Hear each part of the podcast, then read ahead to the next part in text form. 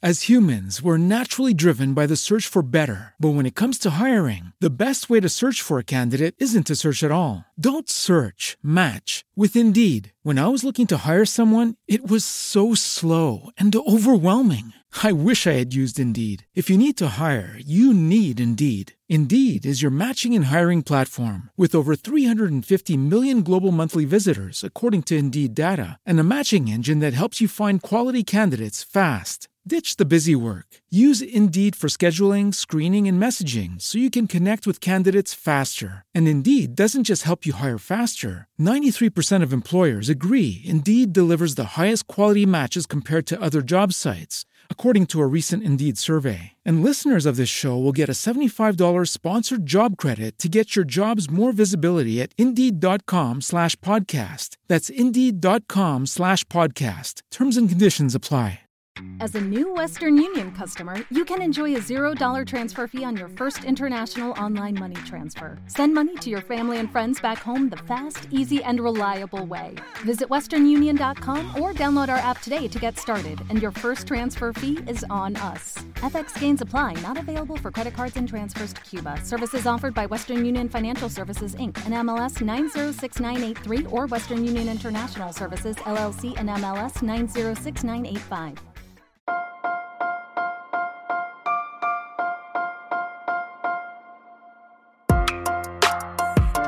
Buenos días, Madre Esfera.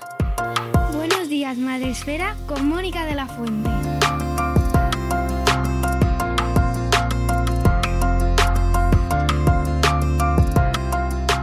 Eh, bueno, fui invitada al evento de Madres en el Autismo para hablar de nuestra historia, en concreto de la de mi hijo Rafa, que tiene cuatro años y que está diagnosticado de, de autismo. Mi historia es la de muchas otras familias que viven el autismo en primera persona, no tiene nada de peculiar. Simplemente intenté darle forma y contar mi historia a través de palabras, poniendo palabras eh, a todos los sentimientos por los que por los que hemos pasado en estos dos años y pico. ¿no? Muchas madres me decían en el evento, y también me lo suelen decir mucho en redes sociales continuamente, que era como si ellas mismas estuvieran reviviendo su propia historia. ¿no? Y, eso es lo que crea unos lazos completamente irrompibles entre todas nosotras. Un poco traigo quizás a colación esa leyenda oriental de, del hilo rojo que nos une a todas las madres en el autismo y, y, yo creo que por muchos kilómetros que nos separen o por muy distintas que, que, seamos, que lo somos, o por mucho que se tense ese hilo o se tire de él, nunca jamás se, se va a romper. ¿no? Con este evento de Madres en el Autismo organizado por Activismo Autista, eh, demostramos que somos capaces de unirnos todas a la vez ¿no? y que por primera vez tuvimos ese sentimiento de pertenencia a algo mucho más grande que, que a nosotras mismas. Eh, la mejor terapia, en mi opinión, eh, y lo que más me ha ayudado a mí, es sinceramente rodearte de gente que esté pasando por lo mismo que tú, porque es una liberación tremenda. El hecho de quitarte el disfraz de, de heroína o de fuerte o de supermadre y hablar a pecho descubierto sabiendo que quien te está escuchando está también en tus propios zapatos, ¿no? Es sanador, muy recomendable. Cada vez somos más familias además las que estamos dando visibilidad sobre el autismo y sobre otras diferencias y por eso tenemos que seguir insistiendo en esta concienciación en, en, la sociedad, en el entorno neurotípico. Muchas veces, y me incluyo, jugamos a los demás por no saber de autismo. Y, es verdad que yo tampoco sabía nada hasta hace dos años que me pasó, ¿no? Entonces este tipo de eventos y su difusión posterior que la ha tenido, pues también ayudan a seguir generando información y a que poco a poco la sociedad sepa realmente de qué se trata esta condición dar información yo creo que, que, que, que crea empatía. Así que me lleve como learning eh, o como aprendizaje principal seguir construyendo las bases para, para, una sociedad respetuosa con la neurodivergencia, mientras nuestros hijos pues, crecen en un ambiente armónico eh, donde puedan vivir su autismo con, normalidad. Fue un evento muy emotivo y muy útil, muy práctico. Práctico porque te vas con deberes para casa, ¿no? En, cada ponencia había puntos que coger, próxima, próximos pasos, eh, promesas de cambio personal. No paraba de apuntar todo lo que decían mis compañeras, ¿no? Y, y emotivo porque desvirtualizas a, a, gente con la que hablas a diario, más, más incluso que con tu propia familia, ¿no? Pones cara y voz a personas que te han ayudado un montón sin saberlo. Del evento me fui con ganas de ser mejor persona, ¿no? de orgullo de pertenencia a este colectivo donde yo doy voz a mi hijo eh, hasta que él pueda hablar por sí mismo deseando que se repita desde luego el año que viene, otra jornada similar. Me encantó asistir y participar en ella.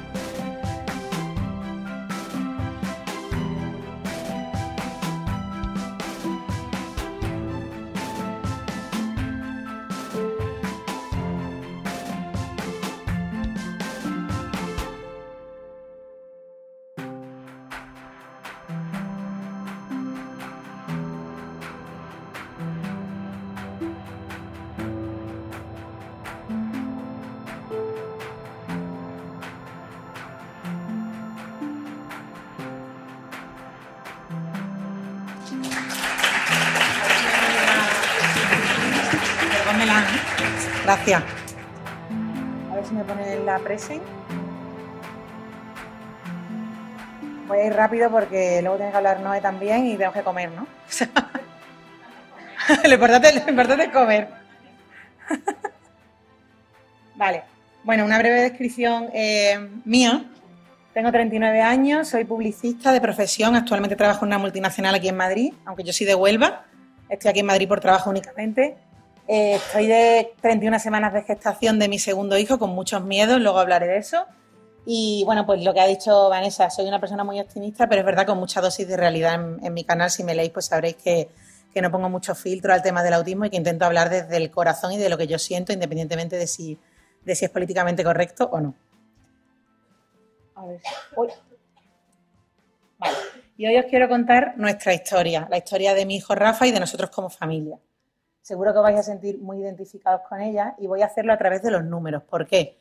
Bueno, pues porque eh, para mí los números siempre han representado algo muy complejo. Yo soy de letras puras, en segundo debut me deshice de las matemáticas en cuanto pude. Siempre iba con cinco muy raspados y me consideraba que era una inútil respecto a los números. Pero los números siempre han representado para mí algo muy sencillo que escondía algo muy complejo detrás, igual que el autismo, ¿no? Entonces, os voy a contar mi historia a través de los números más importantes de mi vida.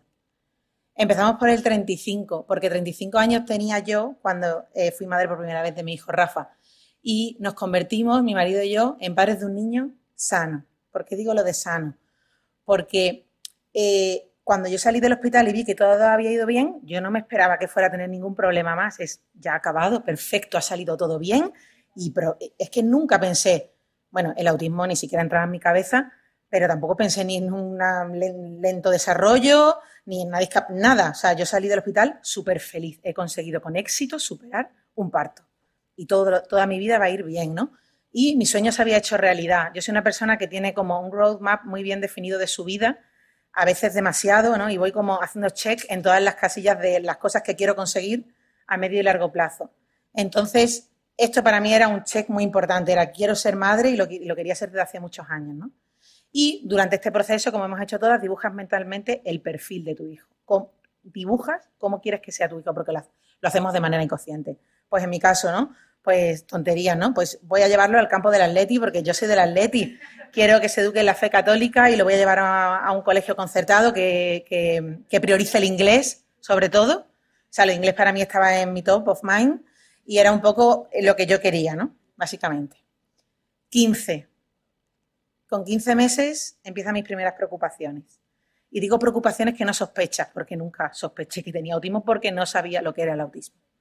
De hecho, soy una persona que he viajado mucho, bueno, he estudiado, no sé si tiene mucho que ver, pero quiero decir, soy una persona que lee mucho y yo no sabía lo que era el autismo, o lo sabía de manera muy equivocada. Entonces, estas fueron las primeras preocupaciones que tuve, que todas eh, habremos tenido. No decía mamá, no decía papá, no decía nada, ignoraba ruidos fuertes, pero si le ponía Peppa Pig corriendo se giraba. Pero daba igual si íbamos a Semana Santa a una romería del Rocío, los cohetes no los escuchaba. No me traía nunca cosas y me pareció lo más duro lo más duro para mí era que no compartía conmigo nada, ningún momento de su día a día, ni un cuento, ni me traía nada a las manos. Se reía sin motivo aparente, en ese momento me parecía gracioso, pero luego entendí que no era normal que, estuviera riéndose diez minutos seguidos sin, sin, un motivo, ¿no? No me entendía ni una palabra de lo que le decía. Rafa, dame un gusanito. No me daba ningún, no me daba nada, absolutamente. Y a día de hoy es nuestro principal reto. Se quedaba mirando al vacío, no miraba a otros niños, cuando iban en el carro y otros niños hacen, pasa un niño y corriendo miran, él no miraba y no le interesaban los juguetes, y esto me parecía súper llamativo. Entonces, decidimos llevarlo a la escuela infantil. Es lo primero que se me ocurrió. Nosotros trabajábamos fuera de casa ambos y teníamos una chica que lo cuidaba en casa, una empleada del hogar. La empleada del hogar le ponía mucho la tele y yo pensé automáticamente que el niño necesitaba espabilarse, como se dice en el lenguaje común. Entonces lo llevamos a la escuela infantil. Tres. Tres, perdón, Tres días tardaron en llamarme de la escuela infantil. No responde por su nombre cuando lo llamamos. Y aquí me destrocé, porque si vais a Google ya sabéis lo que pone, ¿no? Mi hijo no responde por su nombre, el 100% de los enlaces que ofrece la página de resultados de Google hablan de autismo, de TEA, perdón, no saben lo que era el TEA. Tuve que buscar lo que significaba esa abreviatura. No tenía ni idea. Y no tuve duda de que mi hijo iba a ser autista aunque en ese momento nadie me lo dijo, pero empecé a ver todos los rasgos y dije, pues se cumple con el 80%. O sea, es, increíble, ¿no? Para mí el autismo era esto. Entonces me costaba entenderlo, no porque fuera negacionista, no, mi hijo no tiene, no, no, no, es que mi hijo, es que yo pensaba que mi hijo, o sea, no cumplía con esto y era, eh, se daba, no se daba contra la pared, contra, con la cabeza contra la pared, no se tapaba los oídos y no, gritaba, entonces me costaba entender que pudiera estar dentro del espectro, pero es verdad que luego cumplía con otra serie de rasgos. Entonces, pues esa, esa, visibilización que hacemos todas en redes sociales yo creo que es súper importante, porque si yo, que, que, una persona, pues eso, que he viajado, que he hablado con mucha gente y tal, no entendía lo que era el autismo, pues imaginamos en otro tipo de familias, pues a lo mejor es mucho más difícil de encajar y de asumir. Em, ¿Qué hice? Perdón. Eh, pues lo que hicimos todas. Me fui al otorrino rezando, rezando, porque tuviera algo en los oídos. O sea, recé mucho para que me dijeran, tiene algo, es sordo, le falta tal, pues se soluciona con una operación. Pero no, no encontraron nada eh, y es un, además me dijo el neurólogo que esto es una prueba muy de protocolo, que normalmente no se encuentra nada ahí. Me fui al neuropediatra, le pasaron el A2 y, automáticamente empecé el protocolo para llevarlo a terapia privada porque hasta que pasó un año y medio no, tuve la plaza pública. 18. Con 18 meses me lo llevé al Centro Comunica. Voy a hablar de centros de Madrid que son muy buenos, ¿vale? Por si os interesa. El Centro Comunica que está en Majada Honda, donde le pasan el A2, un módulo en concreto porque solo tenía 18 meses, y ahí estaba claro, ¿no? El retraso general de desarrollo por, debajo del nivel óptimo en todas las áreas de manera muy acusada. Signos de alarma TEA. Ahí estaba. Signos de alarma TEA. porque no me ponían TEA? Bueno, porque era muy pequeña, bla, bla, bla. Se recomienda terapia urgente y eso hice, sin más. Lo llevé a terapia privada y una terapeuta en casa que venía cuatro días por semana, y empecé a arruinarme lentamente. Y me quedé con una frase que me dijo una chica de, este centro. El futuro de nuestros hijos está escrito a lápiz. En ese momento me dio igual lo que me estaba diciendo. De hecho, me quería ir a mi casa a llorar, pero ahora mismo me la tatuaría, porque es verdad. Te dicen cosas que luego se van borrando de ese informe.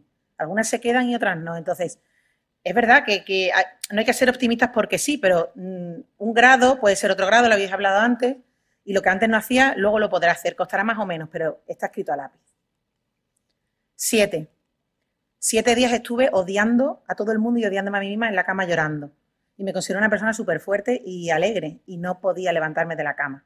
Y digo lo de odiar porque era odiar a todo el mundo que era feliz o que tenía en ese momento un niño que no tuviera problemas amigas mías, no podía quedar con ellas, no podía ver a hijos recién nacidos de otras amigas, no quería nadie que fuera feliz.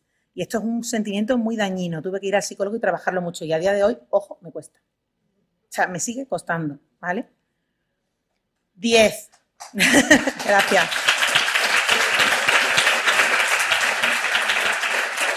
A los diez días vuelvo al trabajo. ¿Cómo se vuelve al trabajo con este panorama? Llorando cada tres segundos. Bueno, pues me cogí una jornada reducida, lo habéis dicho antes, lo ha hecho Geraldine. Cojo una jornada reducida porque no podía compatibilizar el horario de las terapias con mi horario de publicista de 9 a 9 de la noche. ¿Vale? Entonces decidí cogerme una jornada reducida. ¿Qué pasa con la jornada reducida? Se acaba tu carrera laboral. Después de haber estado estudiando años y años, máster, viajes, se acaba todo lo por lo que había luchado mis padres y había luchado yo. Que era ser, pues en este caso, una ejecutiva una alta ejecutiva en una multinacional de publicidad importante. En ese momento, automáticamente dejan de contar contigo porque se entiende que si te vas a ir a las 4 de la tarde, pues no tienes tiempo para estar trabajando. Fui muy transparente, esto me ayudó muchísimo. Desde el primer día conté a todo el mundo, hasta el conserje, que mi hijo tenía signos de alarma TEA. ¿Por qué? Porque crear, eh, eh, dar información crea empatía. Y si tú lo cuentas, la gente te ayuda. Si no, pues al final nadie te va a ayudar. Entonces, entiendo que cada uno tiene su proceso y que mucha gente se lo guarda. Cada uno es como es. Pero en la medida de lo posible hay que contarlo para que nos ayuden. Eso me ayudó muchísimo. El teletrabajo en ese momento no existía. A día de hoy tengo tres días de teletrabajo, lo que me permite haber vuelto a mi jornada normal, seguir ascendiendo y seguir llevando a mi hijo al colegio y a terapia. Se puede hacer, sí, cuesta también, me canso mucho, pero el teletrabajo y otras medidas de conciliación que debemos luchar por ellas, porque falta todavía mucho por hacer, ayudan muchísimo.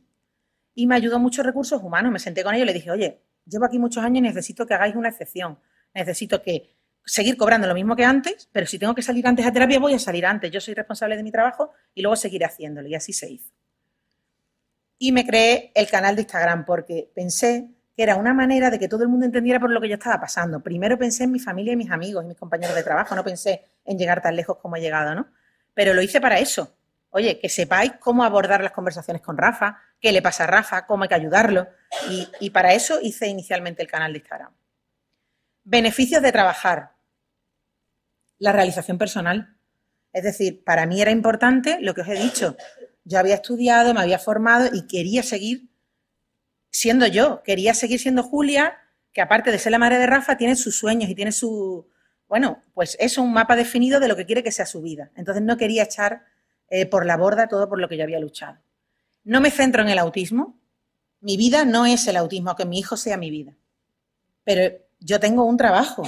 Me relaciono, me río, salgo con mis compañeros y vuelvo y voy a terapia. Pero en esas horas, en esas horas no hablo de autismo. O si hablo es muy poco, pero no es el centro de mi vida. Tengo independencia económica y esto es importante. digo del lado de mi marido, ¿no? Por si pasara lo que fuera, yo sería una persona independiente. Y gracias a tener dos salarios, no os voy a negar, se potencian las terapias. Tengo más dinero para ayudar a mi hijo. Y por eso decidí seguir trabajando. Estos fueron los motivos. Tres. Bueno, pues con tres años llega el diagnóstico.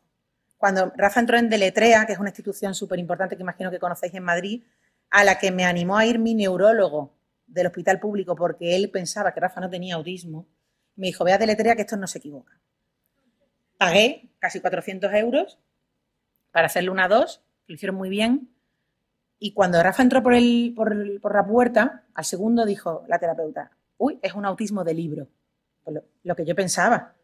Quiero decir, era evidente, ¿no? Porque un neurólogo público necesita contrastar esta información. Bueno, trastorno del espectro autista en grado 2, a mí sí me ayudaron los grados, ¿vale? Y una edad cronológica eh, su edad, en ese momento tres años, muy por encima de su edad cognitiva, pero bestial la diferencia, bestial. ¿Qué, supuso para mí? Para mí este momento fue un alivio.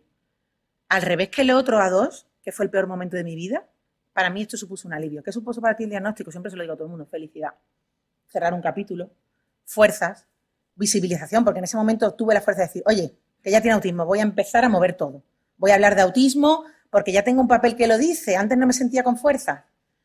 Puedo pedir las ayudas, como decía Geraldine, discapacidad, dependencia y el aula TEA, señores. Antes hemos hablado de educación. Entre una aula ordinaria y un colegio especial existe este recurso maravilloso que son las aulas TEA. En Madrid y en solo algunas comunidades de España, muy pocas. Se están haciendo pilotos en algunas comunidades, pero no es algo, yo creo que es algo que debería estar presente en todas las comunidades. Rafa va a empezar en septiembre en una aula TEA. Es decir, dos profesionales especializados en autismo trabajando con él y solo un tercio del día. El resto lo va a pasar en su aula ordinaria acompañado de un integrador social para que se favorezca el aprendizaje. Entonces, ¿hay algo más bonito que eso? Es decir, tener inclusión de verdad, pero con apoyos, que no los está teniendo ahora, que solo tiene cuatro horas a la semana de PT. ¿Vale? Entonces, para entrar a una aula en Madrid necesitas un diagnóstico de autismo. ¿Vale? Pues por todo ese tipo de cosas es necesario luchar por un diagnóstico. 38. Bueno, pues con 38 años, ahora tengo 39, llega la normalización y la felicidad. Había pasado por todas estas etapas, negación, hundimiento, odio, aceptación, visibilización y normalización y felicidad. ¿Quiere decir que soy feliz todo el rato? No. Muchos días lloro por el autismo, por las cosas que le pasan a mi hijo, por haber tenido que luchar durante seis meses para incluirlo en una aula TEA. Todo me supone un reto y una lucha. Pero sí he llegado a normalizarlo en mi vida. No he llegado a abrazarlo, el autismo, no he llegado a abrazarlo, la verdad, porque supone muchos problemas para mi hijo en el día a día y es la persona que más quiero y lo hace muy vulnerable el autismo a mi hijo. Y me parece que la sociedad no está preparada para él y por lo tanto sufrimos, pero sí que lo he llegado a normalizar y he dejado de hacerme preguntas. Antes me preguntaba, ¿qué habré comido en el, embarazo? Eh, ah, mi tío Juan, este tenía autismo. O sea, seguro viene por ahí. Eh, cosas de este tipo, ¿no? Le, le, he puesto mucho el iPad, Em, en el parto yo creo que tardaron mucho en sacarlo. En fin, preguntas y preguntas que son una pesadilla en tu cabeza que se repiten día tras día. Pues ya no más. Y cuando dejas de hacerte preguntas es cuando realmente encuentras la paz. ¿Y ahora qué hago? Ver el mundo a través de los ojos. Gracias.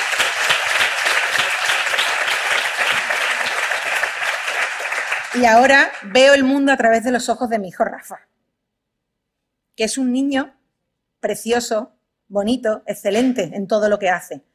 Y yo soy mejor que antes. Yo antes no, no, no tenía en cuenta a las personas con discapacidad, no me volcaba en esos movimientos, no me, no me interesaban realmente, y soy transparente diciéndolo. Y ahora mismo me vuelco en un montón de causas, causas sociales, soy muy empática y tolerante con todo tipo de, bueno, de diferencias en general, y mi familia también, mi marido, todos los que están alrededor de Rafa, mis amigos. Amigos míos que tienen niños neurotípicos van a un colegio y preguntan, pero aquí hay una división de niños con necesidades especiales, porque yo quiero que mi hijo esté en un colegio que tenga niños con necesidades especiales. Y eso lo hemos conseguido nosotros con, la visibilización. Antes nunca una amiga mía hubiera preguntado eso en un colegio, le daba igual. Y ahora quieren que sus hijos se, eduquen en la, en la diversidad, porque una sociedad que es diversa es enriquecedora. Y suerte para esos niños poder criarse con los nuestros. Qué suerte. Diez. Bueno, me quedan ahora ya solo nueve semanas para ser madre otra vez. Solo quería decir que este niño no surge por va a ayudar a Rafa, lo va a estimular, no se va a quedar solo. Surge de la, del deseo de ser padres de nuevo. ¿Por qué queremos ser padres de nuevo? No porque me haya salido mal lo anterior, porque no haya podido disfrutar de una maternidad normal. Es porque quiero ser madre de nuevo, porque siempre he querido ser madre de dos. ¿Que me ha costado tomar la decisión? Sí, han pasado cuatro años. Hubieran pasado a lo mejor dos, no cuatro pero quiero ser madre de nuevo, porque tomar una decisión solo por esos motivos es muy injusto para la persona que viene. Nadie tiene que venir a completar a nadie. Cada, cada niño es único. Y qué suerte para el niño que venga, si es neurotípico, poder tener un hermano como Rafa. Y no al revés.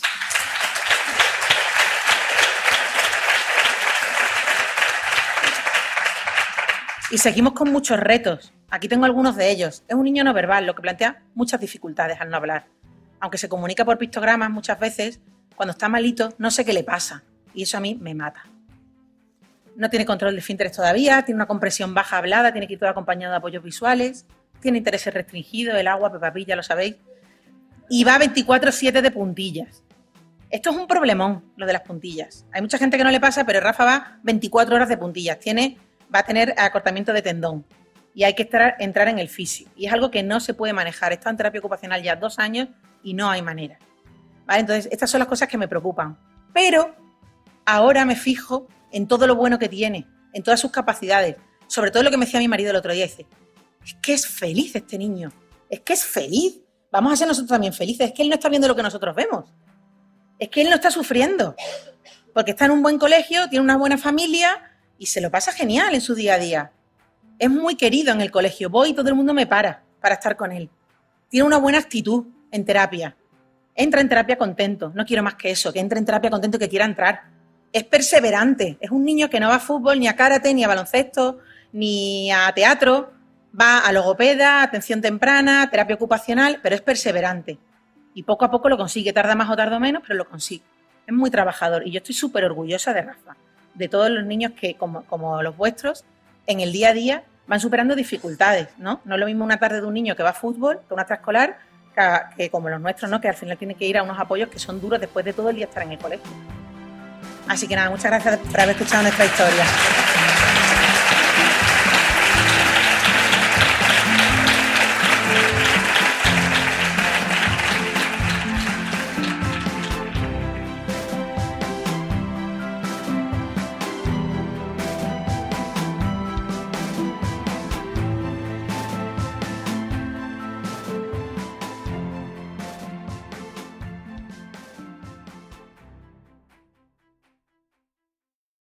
As humans, we're naturally driven by the search for better. But when it comes to hiring, the best way to search for a candidate isn't to search at all. Don't search, match with Indeed. When I was looking to hire someone, it was so slow and overwhelming. I wish I had used Indeed. If you need to hire, you need Indeed. Indeed is your matching and hiring platform with over 350 million global monthly visitors, according to Indeed data, and a matching engine that helps you find quality candidates fast. Ditch the busy work. Use Indeed for scheduling, screening, and messaging so you can connect with candidates faster. And Indeed doesn't just help you hire faster. 93% of employers agree Indeed delivers the highest quality matches compared to other job sites, according to a recent Indeed survey. And listeners of this show will get a $75 sponsored job credit to get your jobs more visibility at Indeed.com slash podcast. That's Indeed.com slash podcast. Terms and conditions apply.